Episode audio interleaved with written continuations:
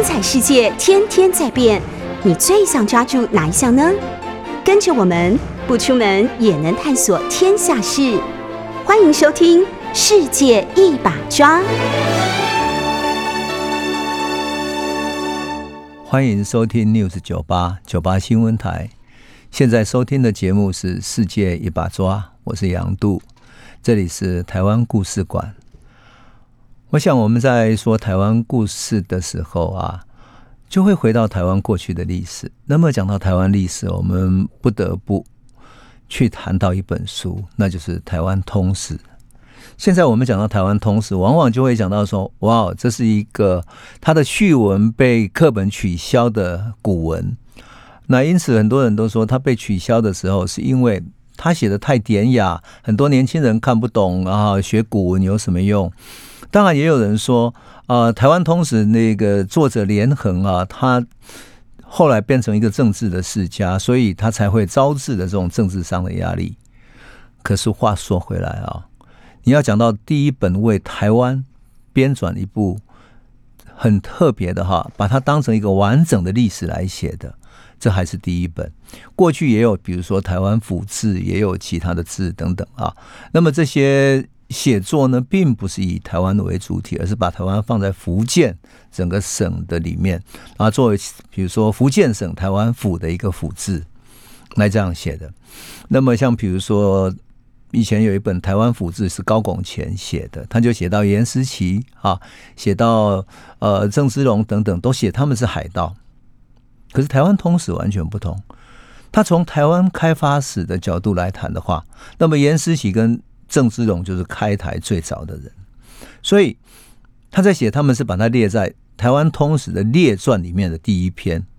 也就是说，如果台湾的历史里面有一个人特别要写成他个别的传记的话，那么严思齐、郑芝龙以及后来的郑成功都是非常重要的。所以我在想说，呃，我们应该来感念一下，因为。台湾通史出版到现在大概有一百零一年了啊，有时候当然从一九一八年到现在也差不多一百零一零二年左右啊，所以这么长的历史里面，这一本书还能够存在，而它的古文还仍然那么优美，那我们是不是真正了解连横这个人，连雅堂这个人？现在他往往就是被当成连战的祖父，然后好像身上赋予了很多政治符号啊，可是呢？如果我们真正的去看连雅堂的话，你会看到很多很有意思的个性。为什么？因为他有几个特质哈。第一个，他一直都是报纸的编辑，也就是他的写作里面带着像现代人我们做报纸编辑或者媒体或者网络媒体的小编的这个概念去看历史。换言之，他想要编出一个一部历史是足以传世之作，但是也要告诉所有的读者。什么是台湾人发生过的历史故事？这是一个很有趣的角色。换言之，连雅堂不是写台湾通史的那个，你觉得很古老的啊，老老老老儒者的那种形象，不是？他是一个像今天你的小编一样的，他在编辑，他一辈子都是在报纸当编辑。那更有意思的是，他还是一个想要当剑客的人。就像古代的历史一样，他一直想要当一个剑客，去改变历史，用他自己的气魄，用他自己的实践，用他参与社会的变化，参与社会正义、社会运动的变化，来改变历史。他是一个这么有意思的人，所以我在阅读这个连雅堂的故事，就是连横，他有一个字叫做雅堂哈，我常常叫他连雅堂，或者叫他雅堂先生。在阅读连雅堂故事的时候，我常常觉得。这有这么一个好玩的人，而我们一直把他当成一个，哎呀，一个一个古老的那种老儒者一样的，那就太可惜了。所以我想，我们花一点时间来讲台湾同事，也算是我们做讲台湾故事的时候，对于这个人的一种感念，因为他是最早写台湾故事的人。那么连雅堂在一九二一年啊，他出版三大卷的台湾通史的时候，他写下了八首的七言绝句。还有第三首是这样写的哈，特别特别有意思。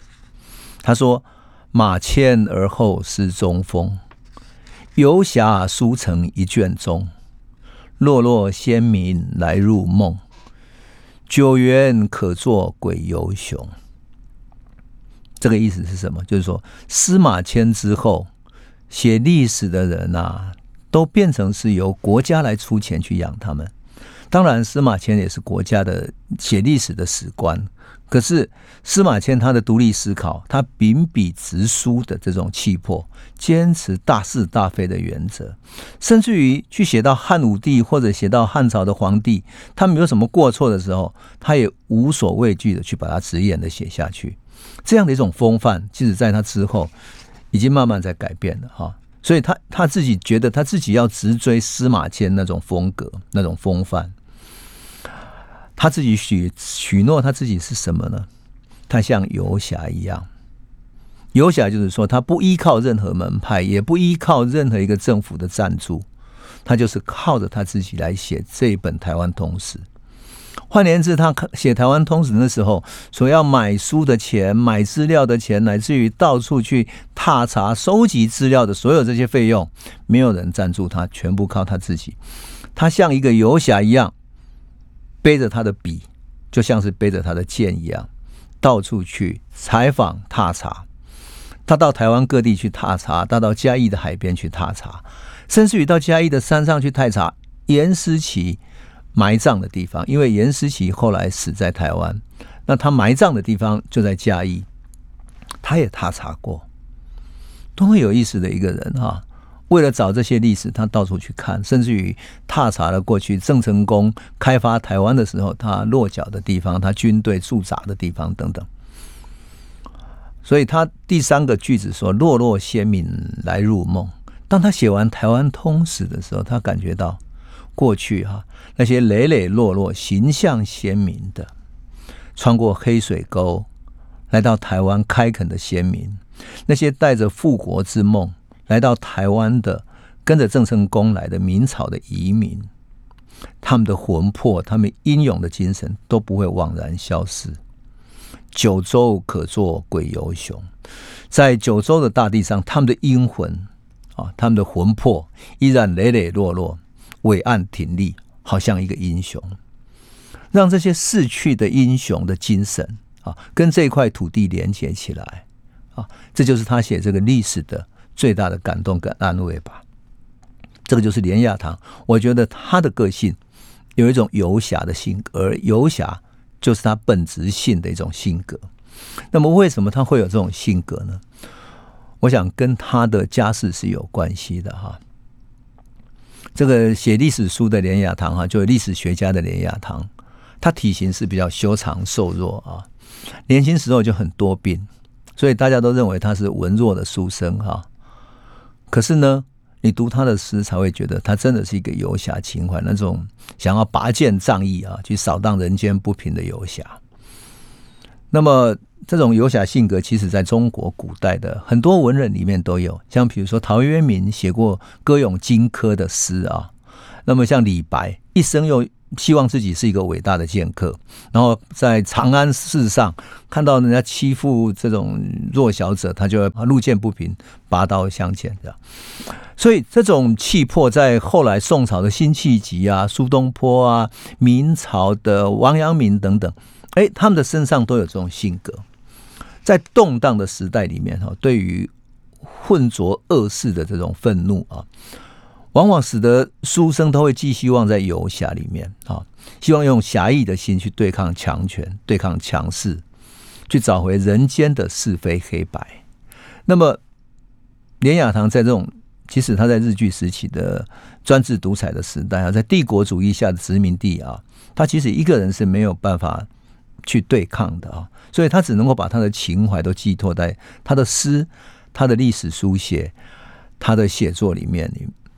那么，袁雅堂他这样的思想有一个身世上的原因，因为一八九五年日本开始殖民台湾的时候，那一年袁雅堂是十七岁，十七岁。白先勇写过小说，就是《寂寞的十七岁》，也就是意味着最脆弱、最敏感啊，对这个世界充满了好奇，想要去了解，而且想要去改变这个世界的充满理想主义情怀的他的十七岁呢。刚好日本占领了台湾。而一八九五年那一年，日本从北部攻打下来的时候啊，从台北基隆那边一路狮球岭一路往南打，打过云林，打过嘉义，最后打到台南，在台南那里碰到抗日军的最后一个据点，那就是刘永福所带领的抗日军。台北的唐景松、邱逢甲他们都逃掉了，只剩下刘永福还在对抗。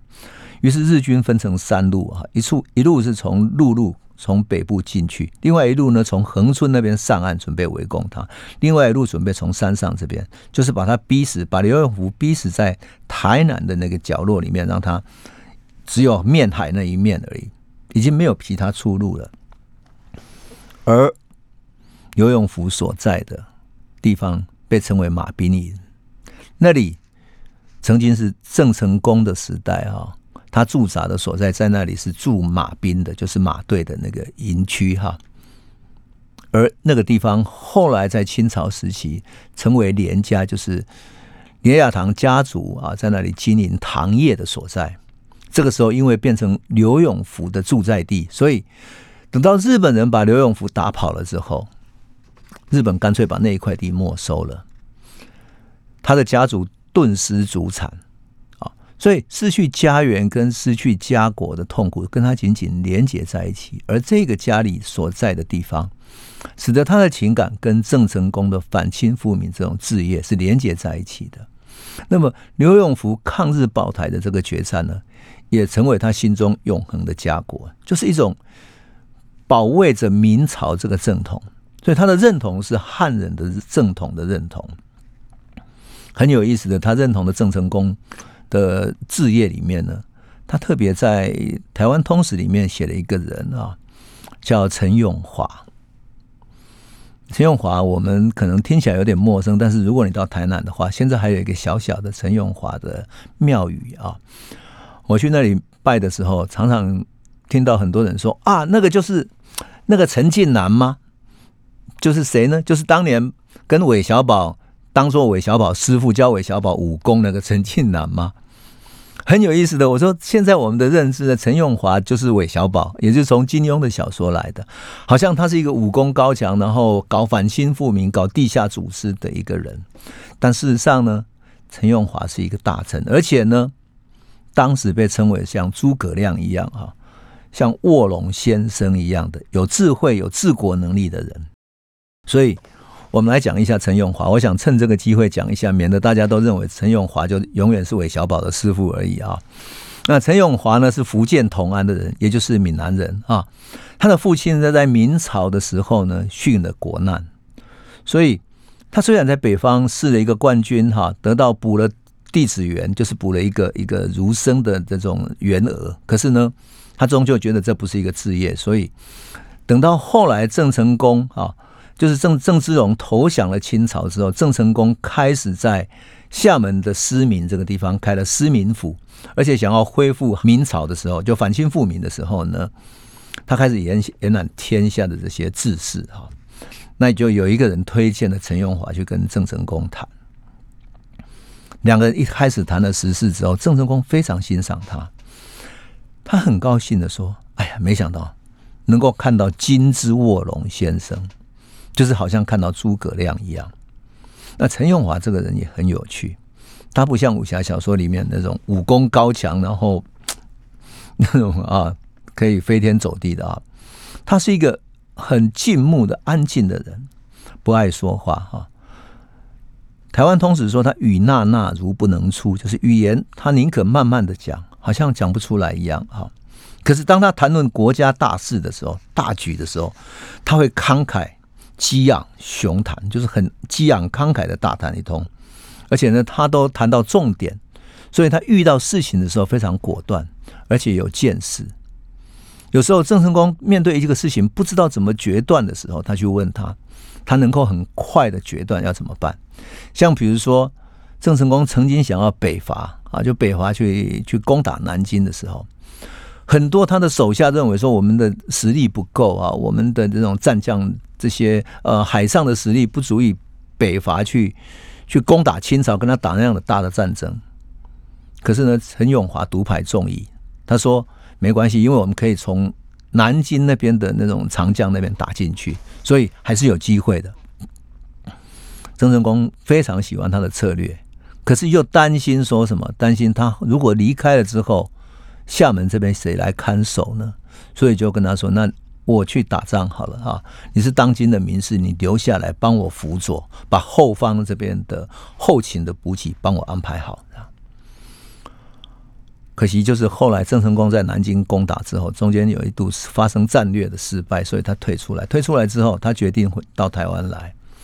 那陈永华也跟着郑成功来到台湾啊。到台湾之后，郑成功面对一个问题，他带来几万人的大军啊，可是他后面没有补给，也就是说，台湾没有那么多的农地足以供应几万人的粮食啊。怎么办呢？那时候饥寒交迫的这些军队非常困扰，因此呢，陈永华就建议他说：“那我们就把荷兰人打跑了之后，哈，荷兰人投降，然后离开之后，开始进行屯田，把军队开始分几个镇开始屯垦，然后呢，教他们说，你就从台湾这个地方上能够生产的竹子里面砍下来当篱笆，用篱笆。”包围把那个房子逐渐当房屋的外围架构，然后再砍茅草当做屋顶，就这样盖起了他们初步可以住的房子。然后开拓田土，种植稻穗、稻子，所以他戍守的士兵慢慢能够有食物，慢慢丰衣足食起来。然后这些人呢，用屯田的方式，到了农闲的时候，开始训练他们的武功啊，训练他们的战斗力。所以。人们称之为郑成功那时候叫东宁王朝嘛，哈。可东宁初建的时候，整个制度是很简陋的，因为就是一堆要反清复明的军队而已啊。而荷兰人才刚刚走，哪有什么国家的一个制度？根本没有一个国家的制度可言。所以陈永华就开始教大家说，把一些土堤围起来，然后开始建起衙门衙署，有一个公署可以办公，然后才能够建立制度。然后教瓦匠来烧瓦，因为事实上在明朝的后期啊，福建这边已经能够有很多烧瓦的人哈。那么甚至于一六二四年荷兰人刚到台湾的时候，也有一些瓦窑已经建起来了。所以他慢慢烧瓦盖房子，把台湾给安定下来，然后把所有地方分成几个坊啊，然后每个地方呢设什么？设为三十四个里，每一个里有社，社里面在治乡长，所以一个地方一个地方慢慢的设立了一个保甲制度，建立起来之后，这些户籍清楚了，谁住在哪里，哪一个部队在番号在哪里等等的，整个管理就清楚起来。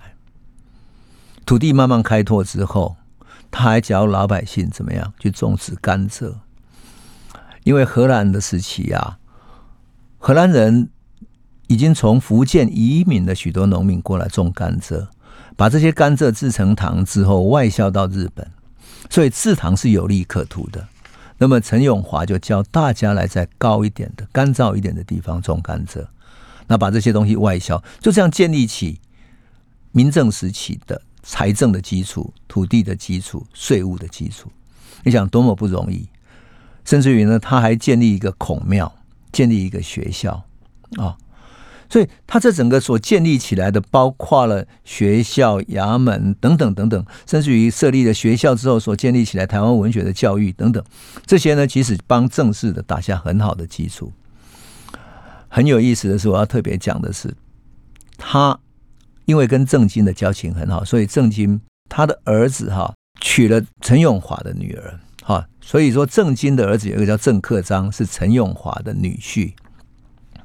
那郑经这个儿子是跟谁生的呢？坦白讲啊，这件事情是有点微妙。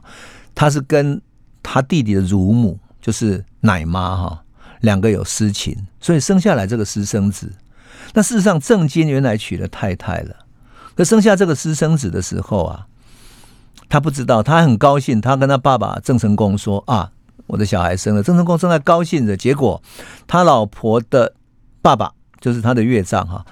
也就是不是他正式生小孩的那个母亲啊，你真正的岳丈就写信给郑成功说：“你的儿子干了这样的事情，哈，居然跟乳母生下私生子。”郑成功大怒，他叫陈永华，叫其他人，就干脆在厦门把他儿子郑经给杀了算了，甚至于他要把他的乳母跟他的孙子都要杀掉。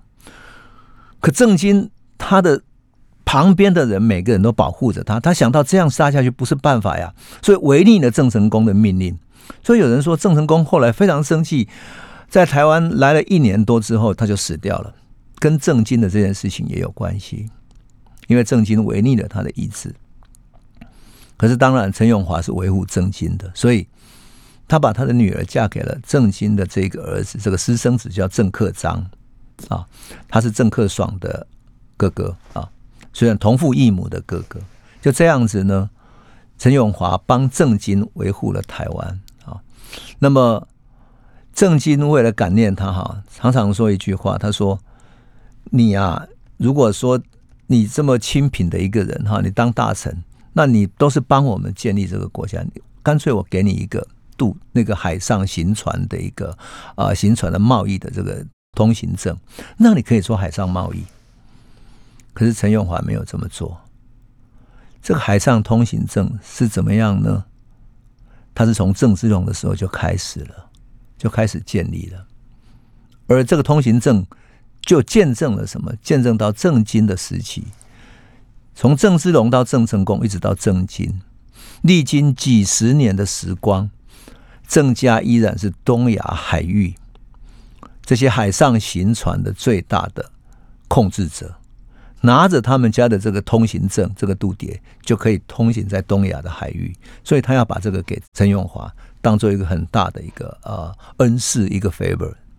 所以你就可以知道说郑家对东亚海域的影响力了。当然，陈永华后来的故事，我们先休息一下，回头再来讲。欢迎回到九八新闻台《世界一把抓》，我是杨度。我们这里是杨度的台湾故事馆哈。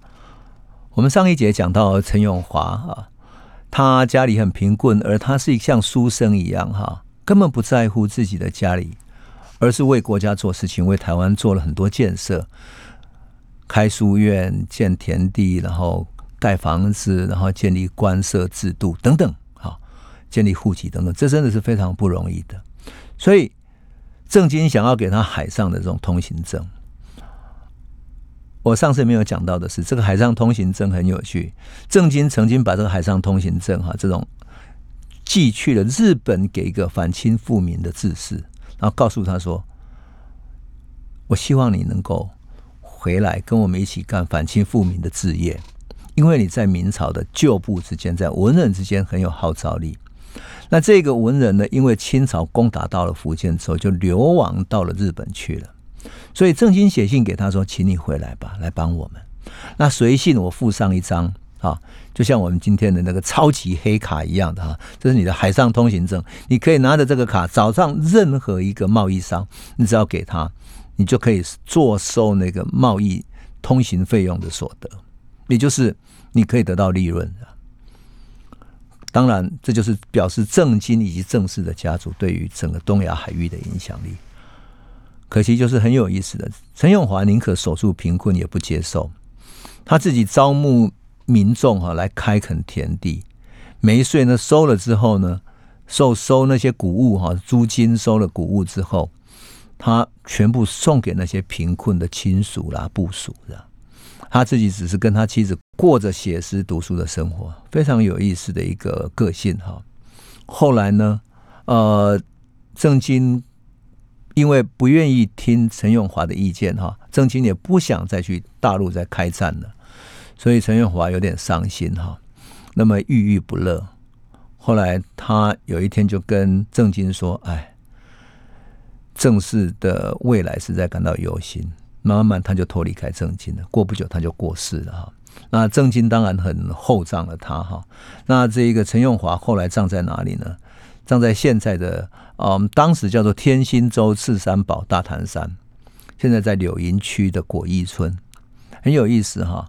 那么当然清朝的人领台之后，觉得他如果他的墓放在台湾，影响力太大了，把他的墓迁回到。福建的同安，他的家乡去去埋葬起来，就是陈永华的故事。好，我们讲完之后，你终于知道他不再只是韦小宝的师傅了吧？他不再只是拿着剑的那个剑侠而已，而是一个可以治国的诸葛亮一样的人物啊！真是非常不得了的。所以，如果我们有朋友到台南去的时候，可以到他庙那边去看看。很小的一间庙，但是你遥想他在筚路蓝缕的那个时代，哈，为台湾所建设的制度、典章。啊，乃至于户籍、开垦的土地等等，你会觉得深深的感念他。那么，在连雅堂的《台湾通史》里面，又写到一个很好玩的故事啊。写什么故事呢？写到郑氏家族啊，后来被施琅打败之后，那他们的家族整个就被迁徙到北京去，然后散落到各地去，避免他们重新聚集，变成反清复明的根据地。那么，陈永华后来。依照有人说的，就是他后来也规划了在海外的反抗，所以各地的反抗者哈，或者说正式的部署流亡到大陆各地之后，他们互相联系，然后也会互相建立那种反抗的系统。那么故事里面呢，就有一个算是一个流浪的算命师哈，故事里面他叫卖卖卜者，台湾通史里面叫卖卜者，就是在路边摆摊卜卦算命的一个算命师哈，一个流浪的算命师。那么这个算命师呢，在正式王朝亡掉以后，灭亡以后啊，他流浪到江苏的无锡。那江苏无锡那边是一个江南很富庶的地方，那里住了一个姓华的人哈。有一天，他到市集里面去，看到哎，什么大家就围在一个人的旁边哈，听一个人讲算命哈。那那个卜卦算命的人，他看起来仪容非常俊伟。那颜色微微的，脸色微微的红润，好像久经患难的人啊。可是听他的语言哈，好像非常的深奥，会讲到易经，会讲到呃中国的各种古文，这样他觉得哎，这不像是一个算命的人，算命的人不可能有这么深奥的学问啊。后来等到黄昏，大家都散掉以后，那个算命的人就往前走了，这个华先生呢就跟在后面尾随到一个古庙里面，他跟着他进去。那华先生就问他说：“先生，请问你是何许人呢？为什么会到这里来？”算命师就说：“我只是一个算命的、卖卜卦的人而已。”他又问他说：“你真的是来这里吗？你的学问不止这样啊？”他说：“没有，我就是一个卖卜卦算命的人而已，某一个小小的生存。”华先生就说：“那我家在不远的地方，我能不能请你过来我们家坐一坐？”对方不答，他就说：“那没关系，拜托你到我家去坐一坐吧。”好吧，那个算命师就说他举止非常的伟岸的、傲岸的。好，那就跟他回去了。延请他坐下来之后，他赶快叫他的子弟啊、他的孩子啊出来拜。拜什么呢？说请在他的门下授业。他希望他的弟子拜他为师。算命的人就说：“哈，我是个算命的人，难道我叫他们卜卦吗？”他故意拒绝他哈。那华先生说：“你这个道貌岸然，绝对不是普通人。如果你不嫌弃我们家韩伟的话。”那在这里开藏授徒吧，让我的子弟从你身上学到一些学问。两边僵持了很久，最后他终于同意了。有意思的是，华先生所住的这个区域啊，这个里里面有一个巨盗，有一个很强大的这个盗贼集团的头头哈，他们杀人越货、抢劫掳人哈、勒索这样子，没有人敢去对付他，因为在清初的时候，那还是一个乱世的时代啊。所以没有人敢去对抗他。那有一天呢，这个华某啊，他的家里呢，突然有人拿了一个盗刺。什么叫盗刺？就是盗贼一个一个像牌子一样的东西，像尖尖的刺一样，上面写着牌子。什么意思呢？就是盗贼来告诉你说，今天晚上我要来抢你家了，你家最好闪开。如果不要死亡的话，你最好躲得远远的。就像强盗来，你不要对抗的话，你就不会被杀死。意思就是告诉你，我要来洗劫你家。可是如果你拿着这个道刺去跟官府讲，也没有用，因为官府也不会来保护你。再来呢，如果他来抢的时候，官府不来保护你，更大的麻烦。那同时，如果他都他就说跟官府说，这些盗匪也还没有开始抢劫，你也没有办法捉他。所以这些盗匪根本毫无顾忌。那这个华先生最后只好请教这位老师算命师，说这个怎么办？这个老师低头想了很久，慢慢摸着他的胡须说：“嗯，这个事情要办也可以容易办，但是不晓得能不能胜任，我可能要亲自去看一看。那旁边就有一个人说：“哦，先生，那你是跟那些盗匪是认识的吗？”然后这个先生突然很生气的说：“我怎么可能认识？我是来到这里的，我怎么会去认识这些盗匪呢？”他很生气，就想：“好，那如果这样不信任我，我就走了。”那那个华先生就赶紧跪下来说：“拜托你，拜托你啊，请你你要去帮我们这个忙，因为这是我们家的一棵结树。他如果来打劫的话，我们家产损失不计。”这个华先生就说：“好吧，那我帮你去看一看。”于是，在他的住宅附近呢，环顾一周，这样看到他哪里盗贼会从哪里进来等等。最后，他他说：“盗贼会从这个地方来，这个地方就是一个一个围墙的地方。”哈，他说：“你呀，取砖壁哈。”就是砖啊，或者瓦等等的哈，把它放在门的外面，把它做成一个像垒包一样的东西。然后你告诫你的家人不要出声音，也不要出去。然后到了晚上的时候，他就听到很多的人马的声音哈，然后火炬照耀像白昼一样。华先生的家人起了堂，偷偷窥视，看到几百个盗匪啊，拿着刀剑，锵锵锵这样子，剑戟发出强大的声音，然后。声势非常的嚣张，就在围着他们家的那个堡垒外面，这样一直在驰骋，一直在旋绕。从初更就是从子时一直到早晨，就是好几个小时，不知道为什么就在那里狂绕这样。然后这个卖符者就是算命师呢也醒来了，他说：“嗯，盗贼来了吗？强盗来了吗？”他说：“来了。”他说：“在哪里？”啊，在门外还在盘旋。他说：“好，我会把他们遣散，叫他们走。”然后他们就设了一个一个座位给他坐在那里哈，坐上去之后，他用他的浮尘这样慢慢摇了几下之后，那些强盗突然都一个一个像睡着一样就扑倒在地了。然后他叫大家把他们扶起来，就是把他们的抓全部抓起来，绑起来，捆起来这样。然后那些捆起来就跪到那个算命者的前面。于是他跟他说：“你们这些男人啊，这么有力气，不能为国家效命。”竟然成为盗匪，成为匪类，在侮辱乡里，最应该死。可是我今天不想惩罚你们，你们赶快走，但是一定要改过，以后不要再这么做了。然后就这样子呢，终于把他们全部放走了。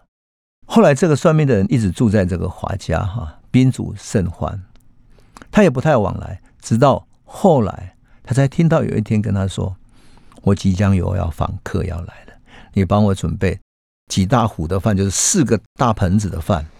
明天晚上会有客人来，啊，什么样的客人呢？我们下个段落再来说。欢迎回到九八新闻台《世界一把抓》，我是杨度，这里是台湾故事馆。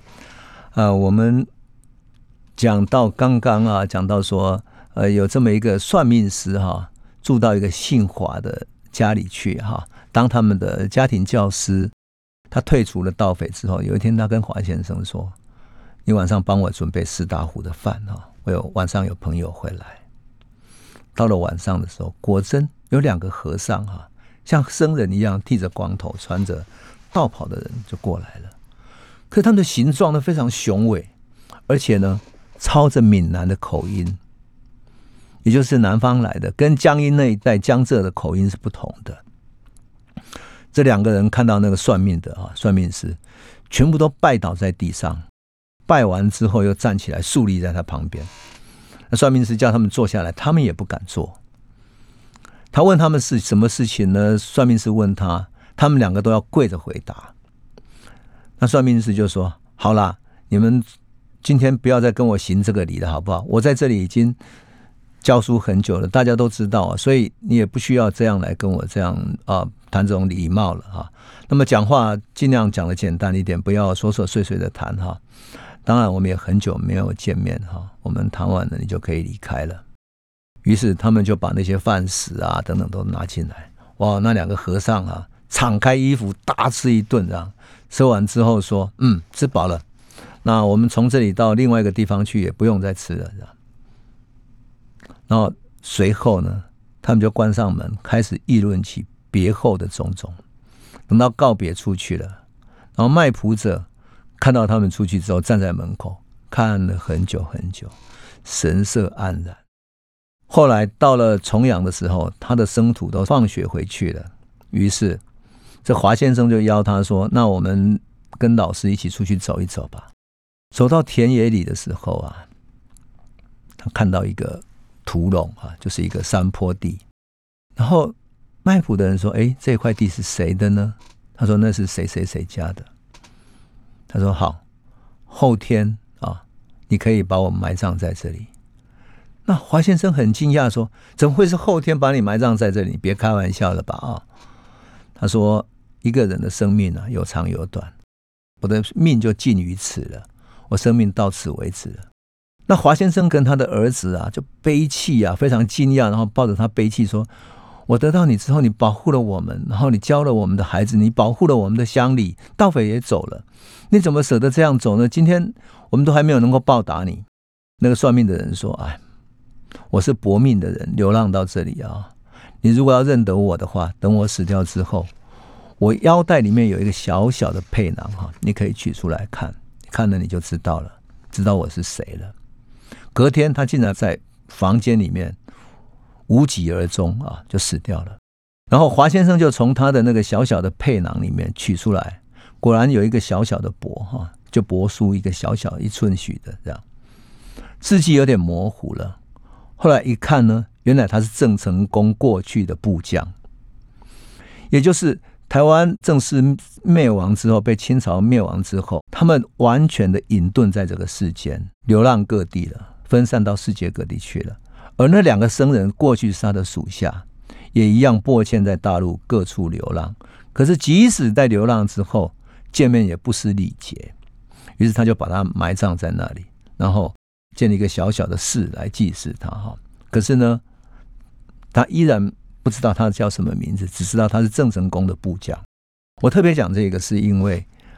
我想连雅堂真的很有意思，他怎么会为这样的一个事情啊，一个无名的人写下这样的故事？他其实更像是在他的列传里面啊，在他的历史里面，想要记述的是一种人的志气，人的一种行仪，也就是这是一种侠客的风范，隐姓埋名，心中藏着深深的悲痛，就像《史记》里面写荆轲一样啊，荆轲也可以隐姓埋名，到最后只图要。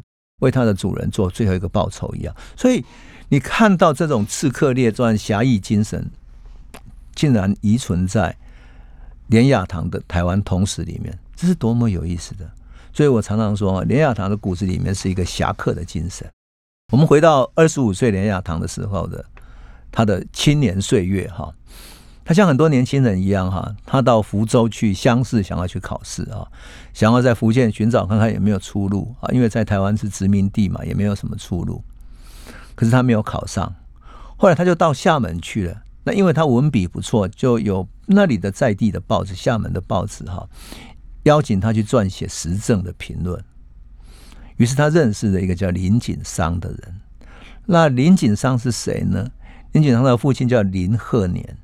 早年在刘铭传主持台湾现代化建设的时候，他曾经来来到台湾当官哈。他主持过什么？比如说电信、电报、市政等等的这些现代化的建设。可日本占据台湾以后，他把他的家全部都卖掉了哈，然后把家产拿到拿回到厦门，然后有一些甚至于投入到抗日里面，给当时对抗日本的那些义勇军去用。他退回到厦门之后，在鼓浪屿那里盖了一个三层楼的洋房，哈，叫做怡园。那林景商是他的第三个儿子，那从小家学渊源，哈，文采斐然，能够写诗，也能够写文章。林雅堂跟他认识以后呢，一见如故，常常受邀到鼓浪屿啊，去两个去谈话。那两个都年轻人，所以对于清朝的腐败卖国，哈，非常的痛恨。他心里面也怀着要恢复汉室的一种志气。这两个人很有意思，两个人同时都是支支持孙中山的革命党。那连雅堂在写给林景商的诗里面，曾经以这种国仇家恨的口吻来写，说什么呢？我念给您听一下。他说：“举杯看剑快论文，旗鼓相当共策勋。如此江山如此恨，不堪回首北遥云。”讨论国事的时候，他说：“我们举杯喝酒的时候，还要看剑，还要论文，所以不只是喝酒，意气相投，而且要有志气的看见，希望当一个剑客一样，然后还要写文章。他们两个旗鼓相当，希望能够共同策划出一些勋业出来，建立一个功勋。而现在看到的是这样的江山，这样让人恨。他说不堪回首，就是望向北京啊，不堪回首，被遥远那么遥远。他希望能够改变这个事情，这种强烈的意志跟热血啊，就是年轻人才写得出来的。所以，二十五岁的连亚堂还写了一首诗啊，他知道当时全世界已经卷起了一个帝国主义的风潮了，而中国却还在沉寂的王朝的末端啊，那样的腐败。所以他写说：“环球惨淡起新风，热血滂沱洒地红。”到此乾坤无净土，且提长剑以空同。就是清朝统治下的这个朗朗乾坤天地啊，再也没有一片净土了。我们只能够提着长剑，倚着大山，准备去改变这个世界吧。因此，他在另外一首诗里面，就更明白的写出了哈，他对孙中山革命党的认同。他写的很直白，我来念给你听哈。他说。拔剑狂歌四路泉，延平霸业为荒烟。拔剑狂歌是都知道，鹿泉是在哦怡园里面有一个泉水，传说呢是郑成功啊在那里插下他剑的地方，就涌出了泉水啊，所以他会讲说拔剑狂歌四路泉，延平霸业为荒烟，为荒烟就是说荒烟蔓草了啊。那郑成功的霸业全部荒烟蔓草了。当年郑成功就从这里开始啊，反清复明。可是现在已经荒烟蔓草了。挥戈再拓田横岛，急弃其追主替船。挥戈再拓田横岛的意思是说，田横是呃战国时代的一个小岛哈，它原来属于齐国，后来齐国被秦朝灭了之后，田横这个岛呢仍然没有投降哈。可是呢，秦朝也没有来灭了他们，因为土地太大了。后来秦朝又被项羽和刘邦打垮了之后，刘邦才开始要来收拾田横岛，才韩信来打他。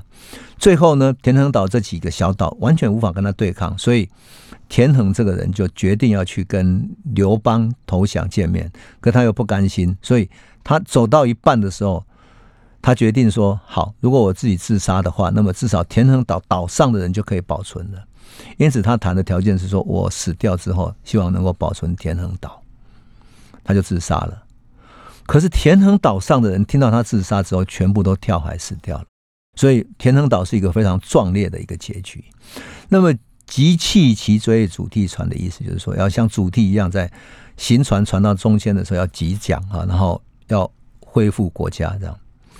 那么，接下来说。眼看群雄张国立，兴起五党正民权。西向月照风犹浊，天下兴亡任子坚。他看到世界上的群雄在张扬他们的国力，兴起五党正民权。这句句是我觉得最有意思的。这个时候，连雅堂心中的五党是哪一个党呢？是不是孙中山的这个党，这个新中会呢？是不是这样的一个党呢？因为那个时候。并没有任何一个党啊，整个中国真正反抗满清的只有这个党。这时候清朝已到末期嘛，所以他说：“西向月照风犹浊，天下兴亡任宰监。”就是全部都扛在我们的肩上，这是一种何等的气魄哈！所以我有时候看到这个的时候，我都在想说，连亚堂当年是不是曾经加入过这个革命党呢？我也是很好奇哈，当然他有没有加入革命党，以及他后来发生的故事，那我们等到下一集再来继续诉说这个充满传奇又充满剑客精神的典雅堂的故事。谢谢你。